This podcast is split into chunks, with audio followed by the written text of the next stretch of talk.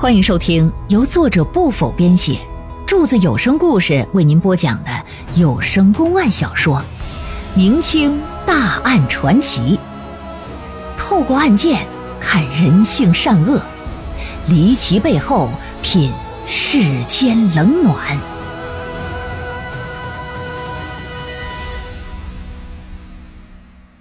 海公案之成员死尸第四回。据周之泰交代，他早就听人说了，说景小莲长得是闭月羞花，沉鱼落雁呢，那就跟天上的仙女儿下凡似的。可自己从来没见过。那日在成员之中看到了橘红花，他就以为她就是景小莲，当时就起了邪念了。后来离开景家成员。周志泰找了个理由啊，和骆俊帆还有唐伯驹分开之后，又返回成员了。之后在后头啊，就悄悄跟踪菊红花，一直跟到了景家，趴在墙上搞清楚人家闺女所在的房间之后，趁着夜黑风高就潜入进去，冒充骆俊帆和菊红花呀，隔窗调情。本以为会遭到拒绝，可是没想到竟然给开了窗户了，心说要拒绝。那你也不知道我是谁，我打的也不是我的名号，有枣没枣，我不了三竿子。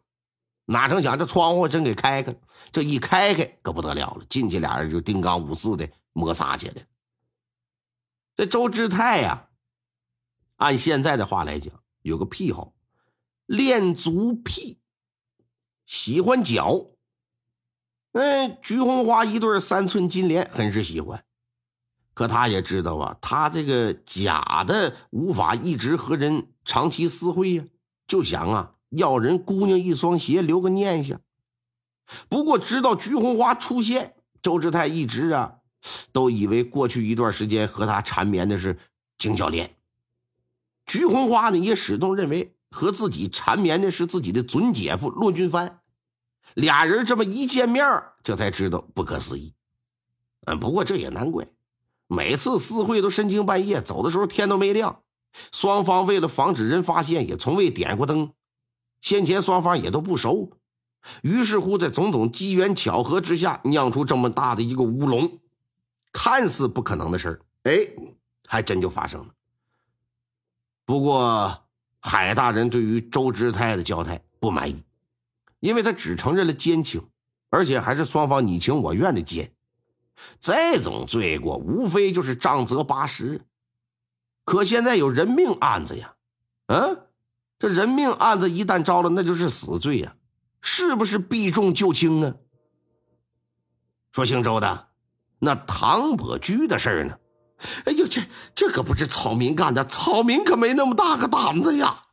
哼，哎呀，我的妈！老爷心说呀，你搞破鞋，你那胆儿比谁都大哈？嗯。菊红花给你那双绣花鞋啊，是景小莲准备送给骆俊帆的。既然现在鞋在你的手里啊，就不应该再出现在唐伯驹的身上。出现在唐伯驹的身上，你说现在他又死了，即便你不承认是你杀的，本官按照大明律也可以定你的罪，而且是故意杀人罪。不管你杀人与否，嗯，还是说你杀人有别的缘由，啊？本官呢？你要是说出来，今天我可以从轻发落，免除你的死罪。但这就要取决你的认罪态度了。老爷一看不行，我公公心吧。周志泰琢磨琢磨，老爷说的也言之有理。你这玩意儿，人给你强拧个瓜，你也掰不过。事到如今，嗨，也只能是坦白交代，我争取啊宽大处理吧。不然，等待我的可能只是死路一条啊！于是乎，就交代他和唐伯驹之间的事儿。周志泰和骆俊帆跟唐伯驹他们仨虽然说都是好朋友，可他和唐伯驹的关系啊又更近一点，跟这个骆俊帆呢没有那么亲密，因为他连个秀才的功名都没有考上。骆俊帆家境又挺殷实的，又有功名在身，一直就挺瞧不起他。而他之所以还和人家来往呢，完全是因为骆俊帆家里条件好，跟着呀能混点油水。但是他骨子里边，他个仇富啊，他恨骆俊帆，这也是为什么他会打景小莲的主意，哎，还敢付诸于行动。嗯，他把这个东西看作是一种报复。你不是瞧不起我吗？行，我先睡了你未婚妻。跟菊红花成了好事之后啊，周志泰就以为报复成功了，那心里别提多痛快，跟喝了开塞露似的，那是非常非常的解气儿。一次啊，在和唐伯驹喝酒的时候，他借着酒劲儿。就把冒充骆俊藩睡人未婚妻的事儿就给秃噜出来了。唐伯驹不相信呢，觉得你喝多了吹牛逼呢嘛。可是周志泰把每一个细节都给说了一遍，比如说啊，我和人家是怎么调的情，我办事的时候我用的什么动作，啊，哪一个动作深得小莲的喜欢。啊，是平拍呀，后仰啊，托马斯全旋，拿大顶，倒立后空翻，就哪个姿势他最喜欢？那听的唐伯驹是心潮澎湃，欲火焚身呐。那老酸秀才，咱说那也是个老僧帮蛋儿啊，二十来岁那正值好时候，那能听得了这个吗？是不是？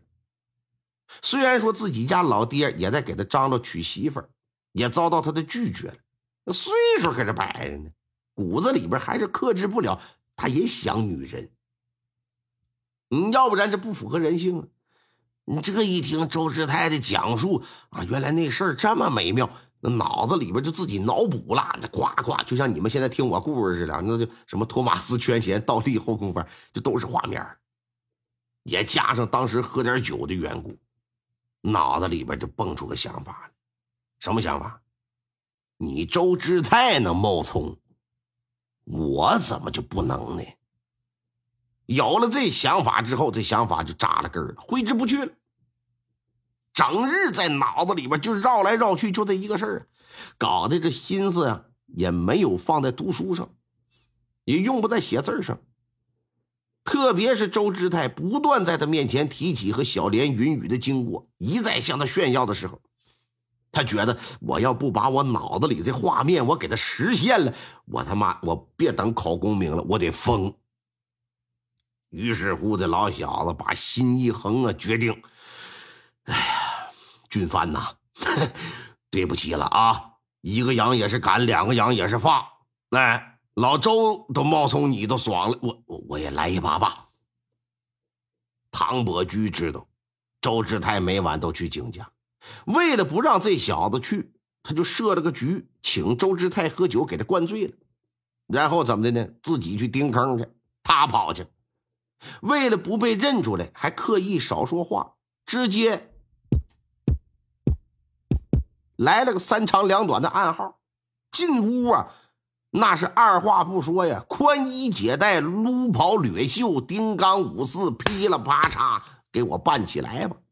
脑子里想到的那种画面，那些个招式，那些个什么这个那个的，啥也没用上啊！啊，就丁刚五四的，那就是脱衣服干，脱裤子干，为一个眼勒一身汗。啊，管了劲了，过了瘾了，解了掐了，止了渴了，得逞了。也就是说，这个表妹倒霉不？你说，不仅把周志泰当成骆俊藩，哎，又把唐伯驹当成。骆俊藩，咱说这姑娘也是拉个点也是粗心大意点的。那玩意儿，咱说男的身高样貌啥的，呃，可能体型啥的，黑灯瞎火你分不清啊。长得可能高矮胖瘦都差不多。那那粗细长短你还不明白吗？啊，就愣是没给人分清啊，就跟人玩上了。睡了有那么两晚之后，唐伯驹也琢磨，心说他妈的。这景小莲这姑娘挺好啊，啊，这姑娘挺好，就萌生一种啊想要和她在一起的想法，想假戏真做，把她变成自己的媳妇儿。有了这想法，嗯，这主意就落听了。想到那周志泰有一双景小莲的绣花鞋，哈，那定情信物啊，他就打算把那鞋给骗过来。然后告诉景小莲，以后他每晚过去必会带着鞋，啊，没有鞋那就是冒充的，没有信物了，一定你不能让他进屋啊，我不能让别人染指了。如此一来，你周志泰你就没有占便宜的机会了。就这么的，又是一个夜晚，唐伯驹打家里就溜出来，又去找这个周志泰喝酒。你看周志泰这人读书不灵啊，干别的脑子那灵着呢。连续两天他就琢磨，哎，以往这老唐伯驹可是没有天天晚上找我喝酒啊，怎么这两天天天喝呢？而且每次都给我喝多，这小子他妈肯定没安什么好心呢。一看今晚又来了，决定啊，我装个醉，我看看你到底想干啥。在喝酒的过程当中呢。唐伯驹自认为把周志泰灌的差不多了，就提出来想看看景小莲那双绣花鞋。周志泰就拿给他。唐伯驹看过之后呢，就接着给他灌酒。等周志泰趴桌子上一动不动之后，把那双鞋往怀里一揣，离开周家就直奔景家。前脚刚一走，周志泰就起来跟上去。眼看着他进入了景家成员了。周志泰一瞬间就明白，啊，是这么个事儿啊，走我的老路了，这不？心说你小子也太不拿自己当外人了吧？啊，我把这么隐私的事儿跟你说，你竟然他妈的王婆卖瓜，你用在我身上了，挖起我的墙角来。老子今天晚上啊，我必须给你点颜色瞧瞧。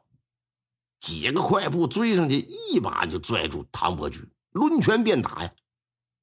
唐伯驹哪里肯吃亏呀？俩人就打起来。虽说周志泰是装醉，可他喝的酒确实要比唐伯驹喝的多。打架的过程当中，几次就让人撂翻在地，他摔的都快拉了胯了。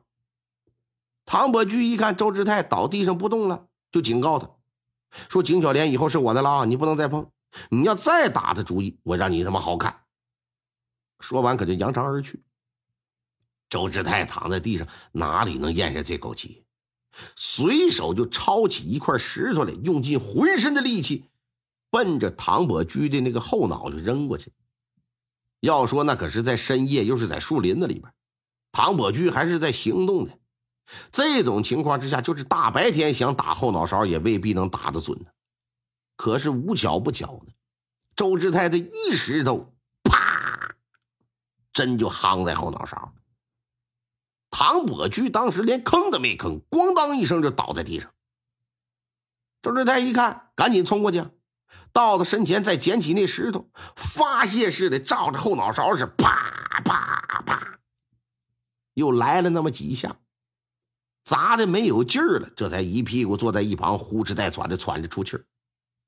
歇了好一会儿，拿脚踹了唐伯驹一脚：“你他妈别装死，你他妈给我起来，你起来！”连蹬好几脚，对方是没有反应。这时这才觉得完了，不对劲儿啊！我我是下手太重了吧？伸手一探鼻息，有进气儿没出气儿的，脑袋瓜子当时嗡的一声，也顾不上唐伯驹身上那双绣花鞋，是撒腿就跑。就这么个事儿。随着他的交代，唐伯驹之死的真相也。终于是真相大白，最终呢，周志泰因故意杀人，啊，罪无可恕，被海瑞啊判了个斩刑。那表妹倒霉的表妹菊红花，因犯了合奸之罪，啊，被判打八十大板呐。唐伯驹已死了，犯罪就不予追究了。骆俊藩和景小莲则被无罪释放。值得一提的是什么？转过年来，骆俊藩参加乡试，成功考取了举人。之后回到兴国县迎娶景小莲，俩人呢还请了海瑞海大人为他们做证婚人。你看这俩人，别人都冒名顶替他俩，但实则呢，他俩呀一直没有好到一块这回算是明媒正娶，正大光明。要说呢，有情人呢，必定会终成眷属；那破鞋头子，往往是死有余辜。听众朋友们，本集播讲完毕，感谢您的收听。